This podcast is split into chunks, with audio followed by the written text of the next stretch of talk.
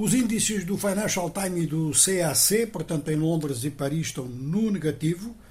O Dow Jones em Nova York abriu nem negativo nem positivo. Vamos ver o que acontece ao longo do dia. Faltam muitas horas na costa leste dos Estados Unidos. O Nasdaq já abriu no positivo. Voltando para Londres, no mercado de câmbios, o euro a 1,0850, uma ligeira subida em relação ao dólar. Em dólares norte-americanos, ainda em Londres, portanto, referente agora ao petróleo Brent.